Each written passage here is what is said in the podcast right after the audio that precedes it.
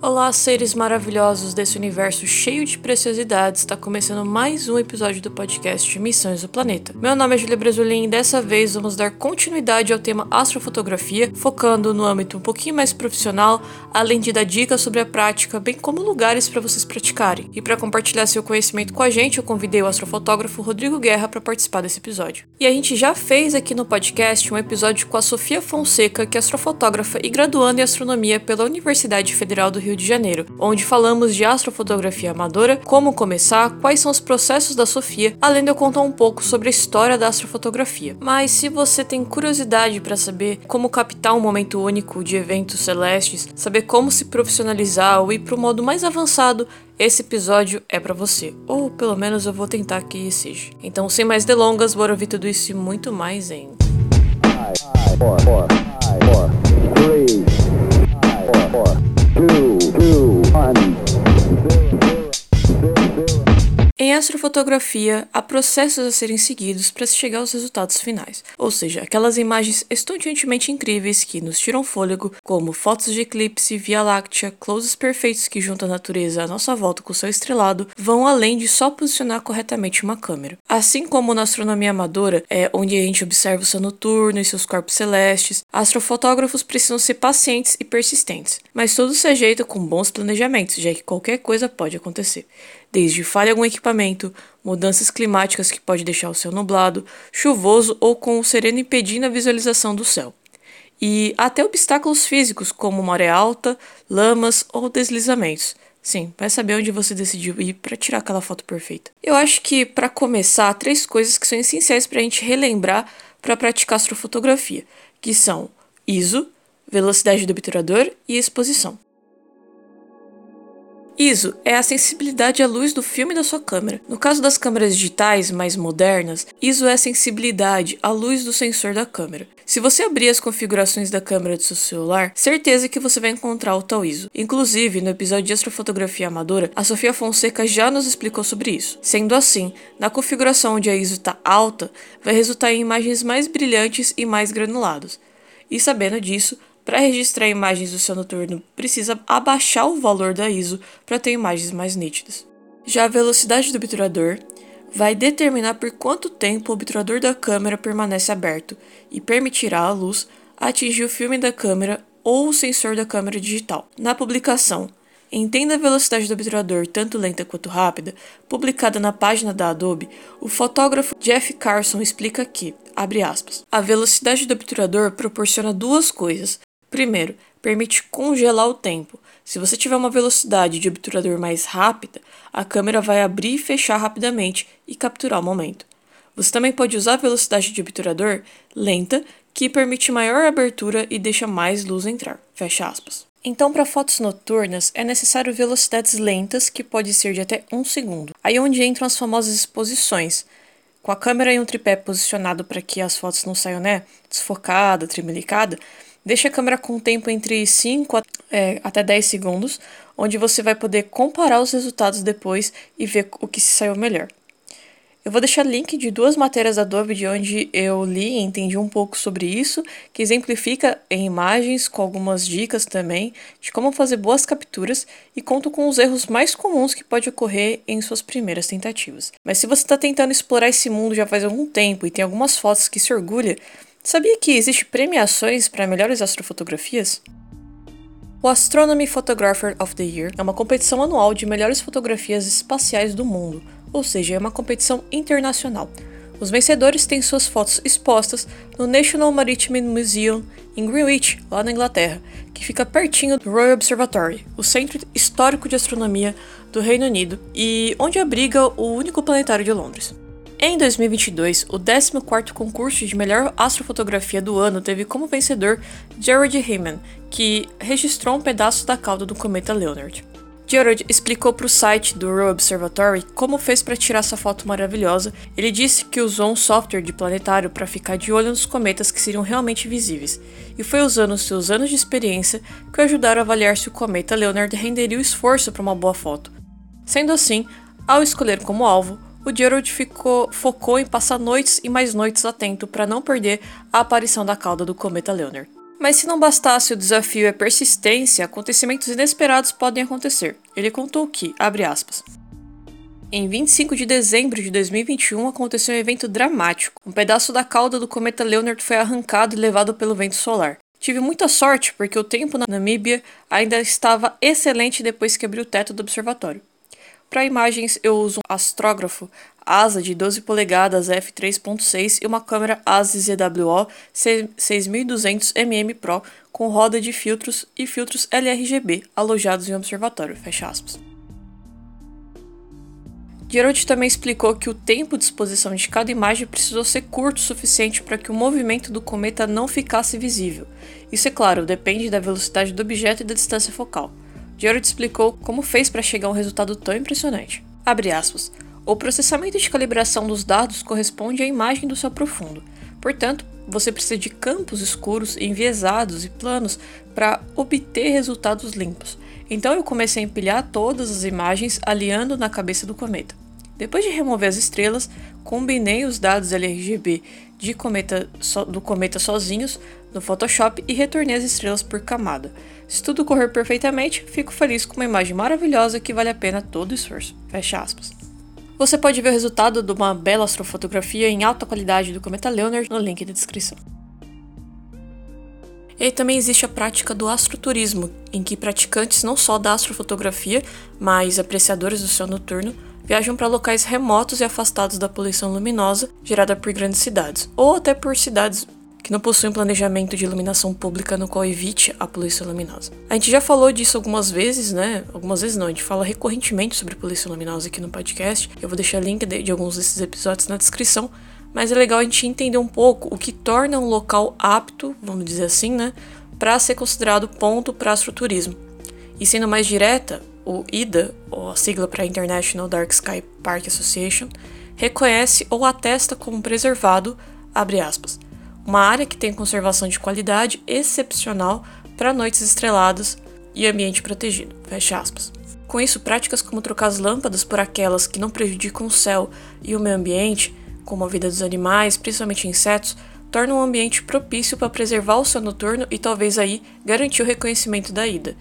Isso ajudaria a movimentar a economia de regiões mais afastadas que possuem um belo céu, mas pouco fluxo econômico. Tem alguns lugares para você visitar que estão praticando astroturismo como por exemplo o Parque Estadual do Desengano, em Santa Maria Madalena, lá no Rio de Janeiro. Na Chapada dos Veadeiros, em Goiás, tem a agência de astroturismo, entre outros locais que incluem os biomas do Cerrado e da Caatinga e eventualmente a Mata Atlântica. Esses lugares mais afastados são perfeitos, além de praticar o astroturismo de fato, para você passear, para você ficar mais conectado com a natureza, vamos dizer assim, e tirar belas fotos do céu, ou por que não praticar? E que tal a gente conhecer um astrofotógrafo? Eu convidei o Rodrigo Guerra, que possui trabalhos incríveis, para conversar com a gente sobre capturar fotos de corpos celestes. Vamos lá. Oi, Rodrigo, tudo bem? Bom, bem-vindo e muito obrigado por participar aqui do podcast Missões do Planeta. Eu achei o seu trabalho incrível e eu fico super feliz de ter você por aqui. Mas antes de mais nada, se apresenta para o pessoal que está te ouvindo pela primeira vez.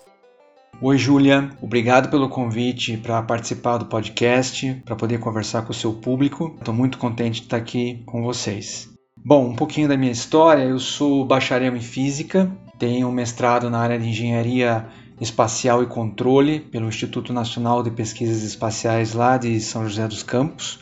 Sou professor universitário há 24 anos e também sou perito criminal aqui no estado do Paraná. É, mas, né, estamos aqui para conversar sobre a astrofotografia, que é o meu hobby. Né? Alguns anos venho praticando, venho me exercitando e creio que já tenho condições de passar algumas coisinhas aí para as pessoas que estão interessadas em começar nesse ramo, né, nessa área de, de fotografia, que é uma área bastante específica, um nicho bastante dedicado, né, com técnicas específicas, com uma tecnologia específica. Mas uh, vamos lá, vamos começar a conversar e tentar tornar a coisa mais acessível. Como é que você começou a registrar o céu? Né? E qual foi o ponto de virada que tornou você um astrofotógrafo? Eu comecei a registrar o céu em 2018, não faz tanto tempo assim. Nesse ano eu tive acesso a alguns equipamentos né, que me permitiram iniciar na, na prática e eu comecei a estudar bastante desde então as técnicas. Por morar numa cidade do interior do estado, que tem uma região rural bastante extensa, com pouca iluminação artificial, eu consegui colocar em prática então essa minha vontade, né, desde muito pequeno de ir à noite, sair à noite e registrar os fenômenos, os eventos, as composições noturnas, né? Na verdade, não teve um ponto de virada, né? Foi um processo, assim, porque comecei a perceber que as minhas fotografias estavam ficando melhores, que eu estava conseguindo implementar as técnicas que eu estudava, e aí aquilo foi me motivando a continuar, né? Eu tenho astrofotografia como um hobby, não é a minha profissão principal, obviamente, e aí como estava dando certo, aquilo estava me deixando é, feliz, né? As imagens que eu estava obtendo, o contato que eu estava tendo com o céu, que era uma coisa que eu sempre quis. Então eu é, resolvi investir, estudar, né? Dedicar parte do meu tempo a conhecer melhor as técnicas, a desenvolver essas fotografias, a planejar. E a coisa foi evoluindo gradativamente, né? E aí agora eu tenho uma quantidade bastante razoável até de imagens que eu obtive nesses anos é, desde então. E uma imagem linda que faz parte dos seus trabalhos é a da constelação do Homem Velho. Você poderia contar pra gente um pouco mais sobre essa astrofoto? Sim, essa imagem do, da constelação do Homem Velho ela foi bastante emblemática porque ela teve uma grande repercussão né, no Brasil e fora do Brasil. Foi uma imagem escolhida para a imagem astronômica do dia na NASA e eu fiquei muito feliz. E essa imagem ela tem uma história porque é, ela teve uma, uma, motivação até curiosa. É, durante a minha graduação na universidade, a minha iniciação científica foi feita com o professor Germano Bruno Afonso, que era o professor do departamento de física, né?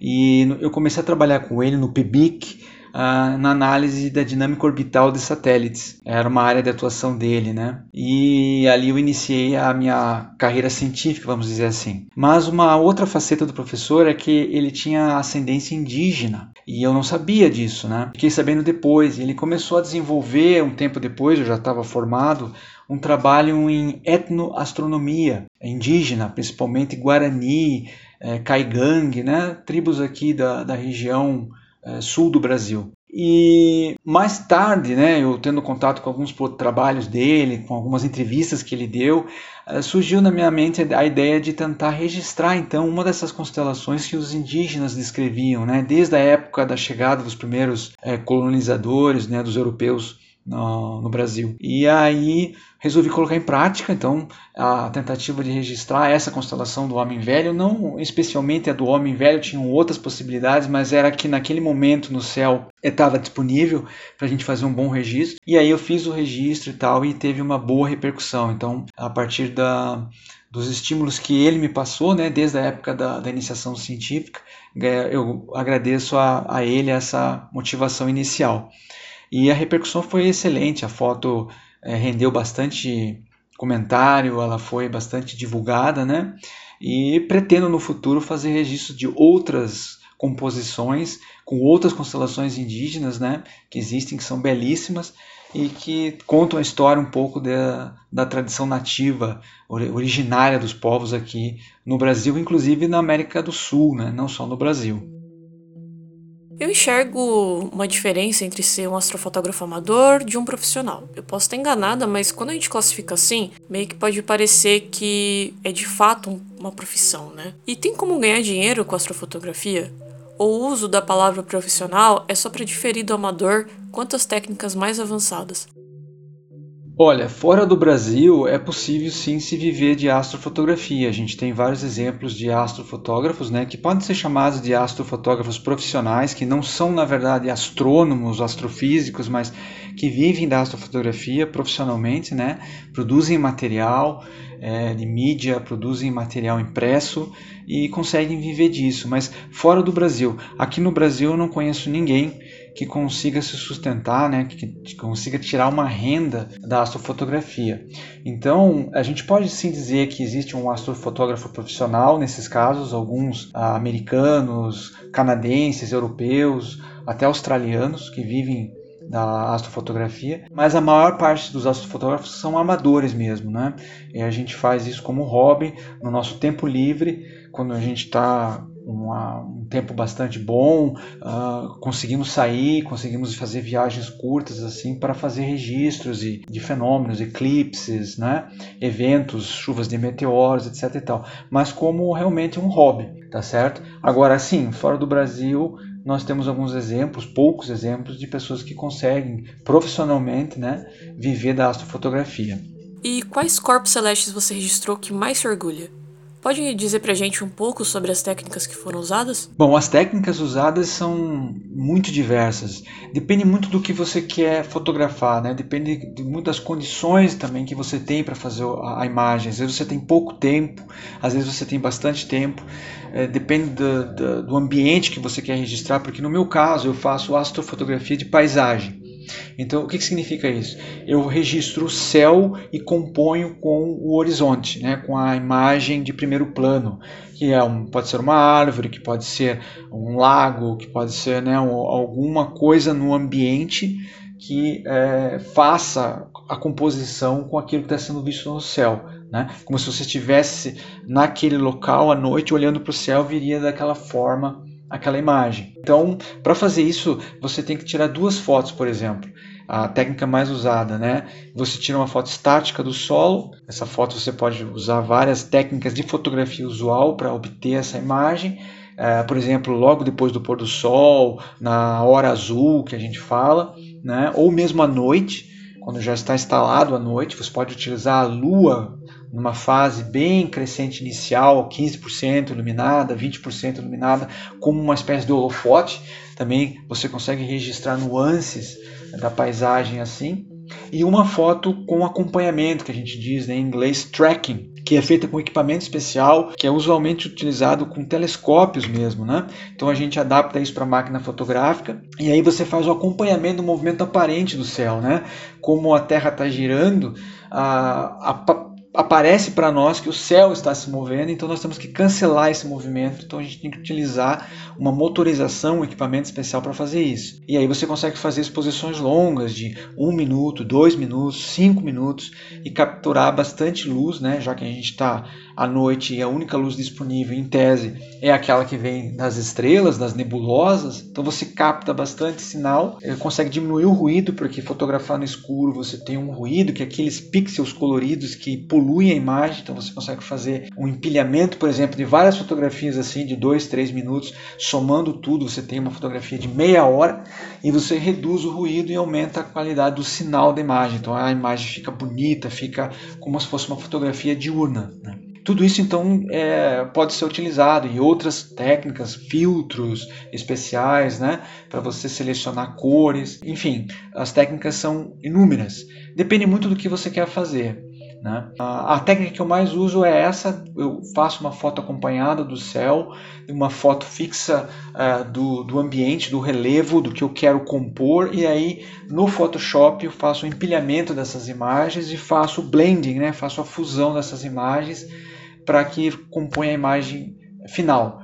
Né? Então eu imagino como a coisa vai ser, então você cria a imagem na cabeça inicialmente e depois você tenta pôr em prática isso no ambiente, né? Isso requer um estudo, uma preparação. Ainda sobre as técnicas, é, é, muito importante essa coisa da preparação. Então, por exemplo, antes de eu ir ao local, né, pretendo fazer a imagem, eu estudo é, como vai estar o céu, qual é o melhor horário para que essa imagem seja obtida. Então, eu utilizo, por exemplo, o planetário virtual Stellarium, que eu consigo com esse planetário virtual é, me posicionar em relação aos corpos celestes que eu quero obter e me organizar espacialmente. Então eu sei se está virado para o sul, sudeste, norte, nordeste é, do relevo e aí conseguir compor com o ambiente, né? Então eu tenho uma preparação. Muito importante estar no local de dia, né? Para você conhecer o ambiente que você vai estar à noite, porque chegar num local que você nunca esteve à noite é perigoso, né? Então, de dia, você utilizando, por exemplo, um aplicativo de celular chamado PhotoPills, acho que muita gente deve conhecer o, PhotoPills, é, você consegue com a realidade aumentada, durante o dia mesmo, observar como estará o céu é, no momento que você deseja. Então aí você também consegue ter uma ideia de composição, você colocar uma rocha, colocar uma árvore, colocar algum objeto, ou, ou você mesmo na foto fazer uma selfie, né? Então você consegue se organizar dessa maneira. Então essa etapa da preparação de como a foto vai ser executada é muito importante. E ela é demorada, porque você precisa pensar a respeito do que tipo de lente você vai usar, de que tipo de enquadramento você vai fazer, se você vai fazer uma foto paisagem, uma foto retrato, se você vai fazer uma, um panorama da imagem para poder ampliar o campo de visão. Então, enfim, tudo isso requer um, um preparo, um ensaio inicial mental mesmo, né? Para depois colocar isso em prática no lugar, ah, porque você tem que lembrar que você vai estar à noite, então você tem que ter é, isso tudo muito bem já ensaiado. A astrofotografia, em parte, é uma foto que é ensaiada bastante. Você ensaia mentalmente né, para aí colocar ela em, em prática. Não é uma coisa muito de improviso, sabe? Pode acontecer uma foto de improviso? Claro que pode. Eu mesmo já fiz algumas de improviso, assim, que no momento eu vi, puxa, que legal essa composição e acabei fazendo na hora. Mas normalmente essa foto é uma foto planejada muito bem planejada para ter uma execução o mais correta possível e, e o mais é, eficiente possível. Uma coisa que é, eu não me dei conta com o passar do tempo é, por exemplo, você manusear a câmera fotográfica no escuro.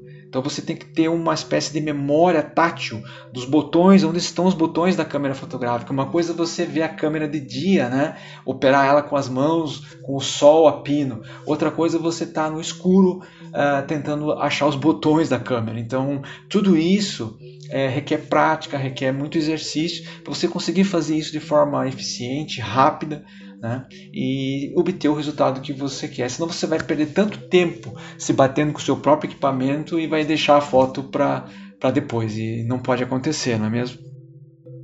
Uh, outro aplicativo que é bastante interessante para a gente se preparar antes mesmo de sair de casa, para conhecer, por exemplo, um local que você nunca esteve, que você quer compor uma imagem, é o Google Street View.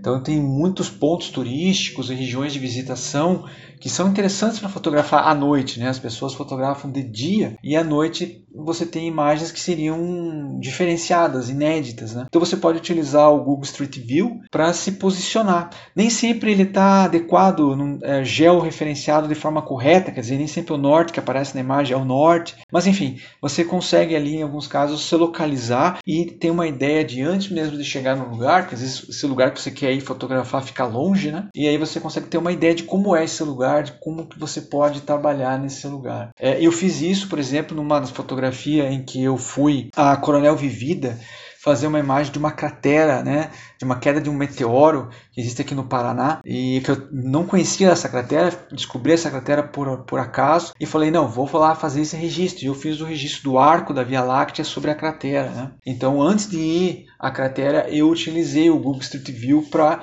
me localizar ali que melhor posição da borda da cratera eu poderia estar para fazer a imagem. E deu bem certo. Felizmente estava tudo muito bem georreferenciado. Cheguei no lugar, nunca tinha ido até lá. Cheguei ainda durante o dia, me posicionei e consegui executar a fotografia com bastante sucesso. Eu imagino que uma das coisas mais legais do mundo na astrofotografia são os lugares inusitados, né? Você já passou por isso? Já aproveitou uma viagem ou viajou com o objetivo de registrar alguma coisa? Sem dúvida. É...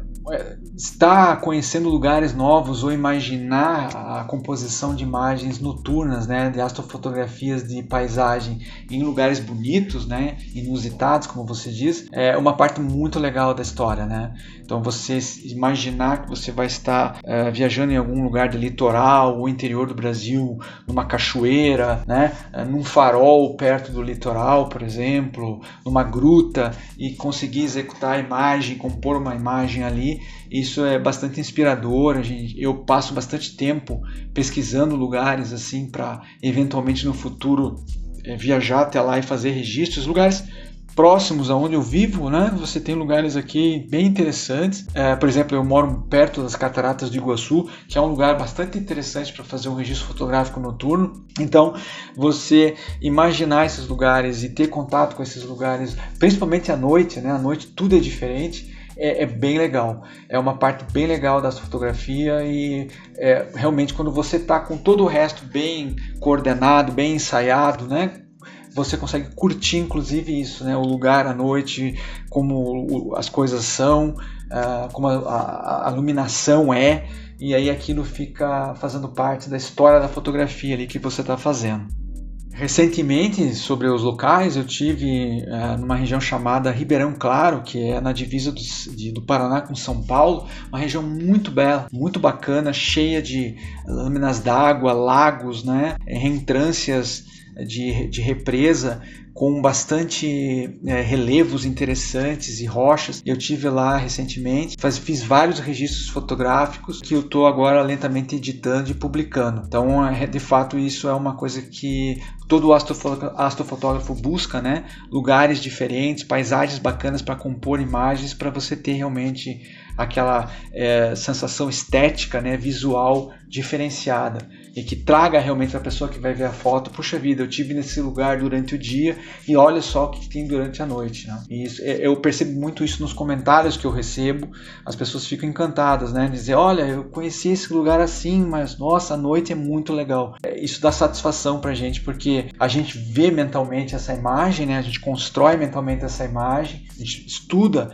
para fazer essa imagem, quando você concretiza a imagem e as pessoas dão esse feedback e realmente se fala, acertei, né? Foi o que eu queria fazer. E para você, existem outras pessoas da área que te influenciam? Sem dúvida, astrofotógrafos mais experientes são muito importantes para a gente poder aprender com eles as técnicas, né? ter acesso a toda essa forma de, de fazer a foto, de como compor, né? que tipo de lente usar, é, enfim. E eu, por exemplo, poderia citar dois: é, o Richard Tati, que é um astrofotógrafo australiano, ele tem um canal chamado Nightscapes Images no YouTube. Lá ele apresenta as técnicas, ele discute situações e dá dicas de composição, né? apresenta equipamentos novos e os problemas que o astrofotógrafo encontra quando está em campo e a gente começa a se reconhecer ali, começa a compartilhar dos mesmos problemas, das mesmas situações inusitadas às vezes. Então, e é uma pessoa acessível, você consegue conversar com ele, ele responde. Então, é bem interessante porque isso ajuda a gente a ficar um pouco mais confiante, trocar ideias, né, aprender com quem sabe mais do que você. Um outro é o Trevor Jones do Astro Backyard, ele é um canadense. Esse já é para astrofotografia mais de céu profundo, né? Aquela astrofotografia com telescópio e tal. Mas também é bem legal, bem interessante. É uma pessoa que, principalmente na parte de processamento né, de imagens, e você aprende muito com ele. É bem, bem legal mesmo. Só para deixar claro, então, a astrofotografia que eu pratico é a astrofotografia de paisagem, que é a mesma que o Richard Tate lá da Austrália faz, né? Então, aquela utilizando lentes já com uma angular maior, né, com um campo de visão maior, 14 milímetros, 35 milímetros, até 85 milímetros, compondo com a paisagem, com o ambiente, né? Por exemplo, já o Trevor Jones do Astro Backyard, ele já faz uma que a gente chama de céu profundo, porque aí ele vai usar telescópios para fotografar nebulosas, galáxias, tá certo? Então já é diferente. É, utiliza daí sistemas de guiamento mais sofisticados é, do que eu, por exemplo, uso. Né? O, o, meu equipamento é bem mais portátil porque eu quero ter acesso a lugares mais às vezes mais difíceis de você chegar. Então coisas que funcionam com uma bateria própria, tem uma, uma autonomia de algumas horas que eu consiga ficar é, isolado totalmente, né? obtendo as imagens. Existem vários tipos de astrofotografia, só para deixar bem claro. E uma coisa não necessariamente é, conversa com a outra, quer dizer, você tem um conjunto de equipamentos, é, eu quero dizer isso, um conjunto de equipamentos próprios, né? Fazer astrofotografia de céu profundo requer um tipo de equipamento e fazer a astrofotografia do jeito que eu faço requer outro tipo de equipamento. São coisas assim diferenciadas, né? Não, claro que o mesmo astrofotógrafo pode fazer todas, né? Passa a ter os equipamentos todos, mas aí realmente fica para a maioria das pessoas, né? Fica bastante caro. Quais as dicas que você daria para quem quer avançar nas técnicas? Além de praticar muito, o que é mais essencial? Olha, você pode começar a fazer astrofotografia com um celular hoje em dia. Né, com a qualidade das câmeras desses celulares mais novos, é, eu estou impressionado com algumas fotos postadas nas redes por alguns astrofotógrafos aí, alguns modelos de celulares, é, desde que esses celulares estejam é, fixos num tripé, tá? Não tem como fazer imagem do céu segurando na mão porque você vai ter trepidação. Então você tem que fixar num tripé e você consegue com o celular fazer fotos bastante legais, por exemplo, do arco da Via Láctea é, e outras situações de composição. É, com uma câmera normal, semi-profissional, profissional ou semi-profissional, com o lente que vem no kit da, da câmera já, é, também você consegue fazer imagens bastante legais desde que esteja num tripé. O tripé é fundamental para astrofotografia. No meu caso, a minha câmera que eu uso, ela foi astromodificada, ou seja, foi removido dela um filtro que vem de fábrica, né, para que passe mais luz numa certa faixa de frequência do espectro que dá aquela coloração avermelhada na imagem, que eu consigo captar mais tons de vermelho do que usualmente com uma câmera normal, mesmo com o celular. Né? O celular também não consegue. Então a minha câmera consegue. Então esse já é um passo uh, a mais, é um passo que eu diria para quem está começando não buscar por enquanto. Mesmo porque você precisa alterar essa máquina fotográfica, né? E máquinas fotográficas são caras. Então, para você fazer isso, você tem que ter consciência que você vai fazer essa modificação para fazer a sua fotografia. Dá para fazer foto normal com essa máquina ainda? Dá. Dá para fazer foto normal durante o dia, como se tudo tivesse ok, né? Mas uh, essa modificação requer que você tenha uma, um conhecimento melhor do manuseio da máquina para poder fazer as fotos diurnas também. Então não é uma coisa simples. Por exemplo, você não vai mais poder utilizar o modo automático nessa máquina. Essa máquina fica com o modo automático inutilizada. Você vai ter que sempre fazer fotos no modo manual, né? Ou no modo semi-automático. Então isso é muito importante que fique claro. Outra dica que eu dou é estudar as técnicas de processamento da imagem, porque a astrofotografia, boa parte dela, depois de realizar em campo, é a edição. Como você tem que fazer o blending, a fusão da imagem do céu com a imagem de solo, com a imagem do, do relevo, você precisa ter domínio das técnicas de edição, dos usos de softwares de edição de imagens. Né? Então isso é muito importante também, dedicar um tempo a estudar esses softwares porque fica muito, muito difícil fazer edição de uma imagem astrofotográfica sem essas ferramentas de software. É claro que você pode fazer uma imagem única do céu e do solo num enquadramento único com um celular, como eu falei, ou com uma câmera normal e a foto ser legal. Eu já fiz várias, né? A foto sair perfeita. Mas normalmente, se você quer dar um passo a mais na fotografia, você precisa separar o céu do solo, só trabalhar com o céu, por exemplo, se é o teu objetivo, e aí fazer edições bastante sofisticadas nesses softwares. É importante a pessoa ter a noção exata de que a astrofotografia é uma fotografia científica, tá? Porque envolve técnicas científicas de edição de imagem. Você não está criando nada de informação, você está só resgatando a informação que você coletou na, na fotografia. Por isso é muito importante numa, numa máquina profissional você tirar fotos no modo RAW, né? no modo mais completo possível de coleta de dados porque a partir daí esses softwares de edição de imagem vão tirar esses dados, extrair essa informação para revelar a verdadeira foto que você tirou, ok? Então isso é muito importante que fique bastante claro.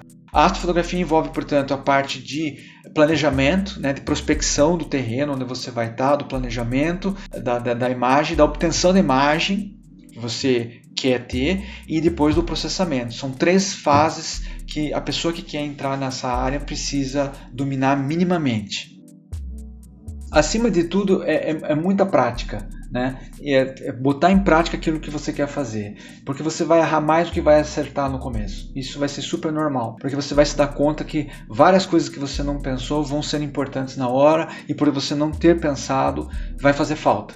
Então, por exemplo, é, eu, uma das técnicas que eu utilizo para ressaltar o primeiro plano, ou seja, a imagem do relevo, os objetos no solo que eu quero mostrar, é fazer o light painting, que é a pintura de luz com certos tipos de lanternas e painéis de LED. E tudo isso requer muita prática, porque você vai mais errado que acertar. Né? Você vai gerar mais imagens ruins, é, mal é, capturadas do que imagens boas no começo. Depois você vai acertando, você vai vendo o que tem que fazer, como não fazer, porque cada equipamento é, responde de um jeito. Então, a minha máquina é de uma marca, a, a, máquina que você vai utilizar é de outra, ela responde diferente à luz. Então, tudo isso você precisa praticar bastante. O planejamento prévio é muito importante para você errar o mínimo possível quando estiver no local. Lembre-se que você vai estar à noite, no escuro, normalmente sozinho. Né?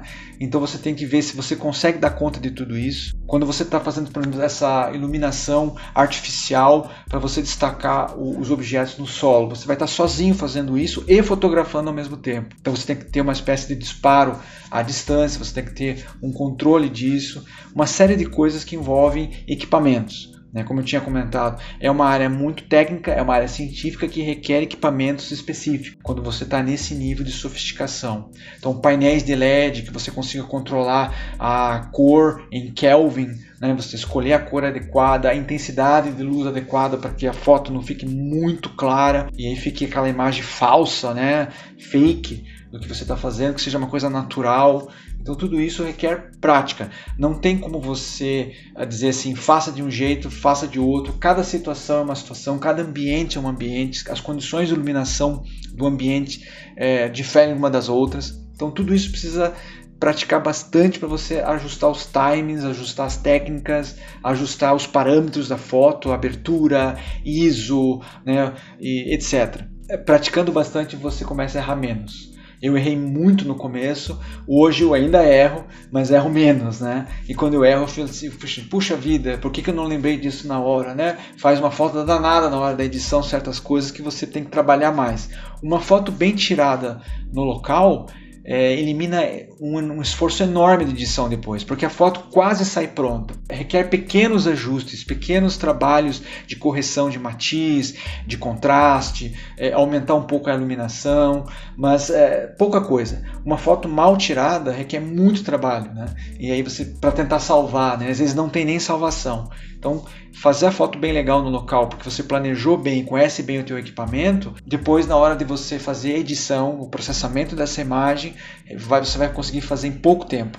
E aí o resultado vai ser bem legal, você vai falar, puxa vida, essa foto saiu do jeito que eu queria.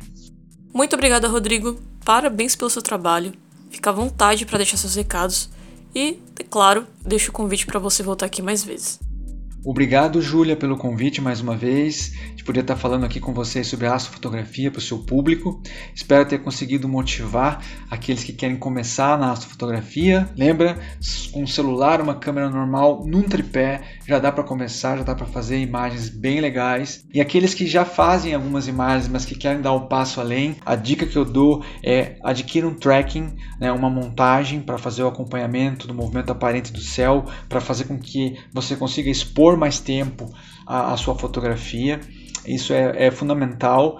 E depois, num passo seguinte, é tentar fazer a aquisição de uma máquina dedicada para essa fotografia, para você conseguir capturar mais cores, mais sinais né, de luz é, desse céu noturno. E para todo mundo aprender técnicas de processamento de imagem para poder tirar o máximo possível, o máximo proveito possível das fotos que você vai obter à noite. Então, isso é o fundamental. Né?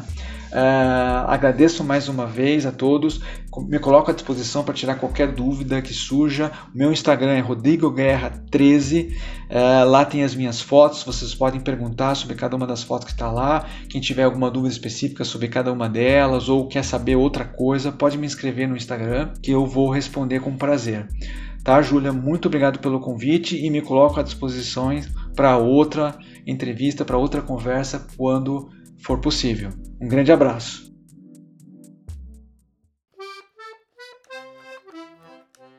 E olha a dica, pessoal, se você tá pensando em viajar para um lugar meio aconchegante, gostinho de sítio, rústico e longe da poluição luminosa, para registrar suas astrofotos ou só para descansar observando o céu, o Hotel Fazenda Dois Palmitos nesse inverno conta com a pousada para hospedagem, chalés com reserva antecipada e, claro, um céu noturno super estrelado de tirar o fôlego. Em meio à Mata Atlântica preservada, Dois Palmitos localiza-se na Estrada dos Pereiras, no bairro dos Corujás, na cidade de Juquiá, interior de São Paulo. Tá, agora você quer saber o que é mais legal? Vamos lá. Se você mandar uma mensagem exclusivamente para o número 13 99797 1457, dizendo que conheceu o hotel através do podcast Missões do Planeta, você ganha um dia grátis a mais na hospedagem no momento de fechar sua reserva. Mas atenção, entre em contato para saber mais sobre as regras da promoção, que vai ficar válida, né? Será válida apenas até o dia 30 de julho de 2023. Então fica aí essa dica do Hotel Dois Palmitos. Como vocês descobriram nesse episódio, eu indiquei também outros lugares, mas eu tô indicando o Hotel Dois Palmitos porque eu vou lá desde pequenininha e eu sei que o céu é maravilhoso. Eu fui lá de fato, então por isso que eu tô dando essa dica. Leva teu telescópio, seu tripé, seu celular, sua máquina, é, tira a foto lá, é muito legal. Mas é claro, antes tem que entrar em contato para reserva, tal, tem que ver preço, valor, essas coisas. Então só tô aí dando a dica para vocês. E claro, vocês podem é, participar dessa promoçãozinha, vamos dizer assim, de você dizer lá que ouviu nosso podcast aqui, que aí você, eles conversam com vocês e dão uma hospedagem grátis, beleza? Esse episódio não é um conteúdo pago patrocinado. Eles deram essa ideia aí de fazer para os ouvintes maravilhosos da Missões do Planeta. Então vamos pro próximo papo. Durante os meus passeios pela rede mundial de computadores, eis que eu me deparei com alguém compartilhando uma matéria sobre a Samsung ter que explicar que seus novos aparelhos não geraram imagens falsas da Lua. Eu fiquei um pouco confusa, é claro, fui procurar de onde surgiu isso. Eu descobri que um blog chamado Samsung Mobile Express, que até agora eu não encontrei no sitemap do site oficial da Samsung, traz uma matéria chamada How Samsung Galaxy Cameras Combine Super Resolution Technologies with AI a matéria publicada no dia 15 de março de 2023 fala sobre como o alto desempenho das câmeras dos novos smartphones da série Galaxy está aproveitando as tecnologias oferecidas por inteligência artificial para ajudar os usuários em suas capturas fotográficas. Segundo o texto, existe um recurso chamado Scene Optimizer que usa inteligência artificial para reconhecer objetos e melhorá-los, digamos assim. Essa melhoria seria a aplicação de um mecanismo de aprimoramento de detalhes, como por exemplo, tirar uma foto da lua e deixá-la em alta qualidade. Abre aspas. Ele usa um modelo de aprendizado profundo de IA para detectar a presença da Lua e identificar a área que ela ocupa, conforme indicado pela caixa quadrada na imagem relevante. Uma vez que o modelo de IA tenha concluído seu aprendizado, ele pode detectar a área ocupada pela Lua mesmo em imagens que não foram usadas no treinamento. No entanto, a Lua não será reconhecida adequadamente pela câmera e pela tecnologia do otimizador. Fecha aspas. É, apesar dos ótimos gráficos, o texto do post me passou uma sensação de chat GPT ativado, deixando bem vaga por vezes a explicação da funcionalidade, mas pode ser um blog não oficial da Samsung explicando essa mesma funcionalidade, já que, como eu disse, pelo sitemap oficial da marca não há até o momento que eu gravo esse episódio, um post sobre o assunto. De qualquer forma, isso me levou a questionar sobre o uso da inteligência artificial para a criação de conteúdo. Digo, se você sair com uma câmera e usar técnicas para captar uma bela foto, o trabalho humano e o seu senso de criação estética vai ser aplicado para encontrar uma boa solução. Mesmo que haja uma IA capaz de entregar uma arte de um corpo celeste ou corrigir uma astrofotografia, ainda assim não substitui, deixando o resultado apenas, sei lá, mais artificial. Ou eu posso também estar completamente errado. Eu vou deixar a recomendação de um vídeo bem interessante do astrofotógrafo Aberlan Santos, que falou no seu canal sobre o uso da IA em astrofotos.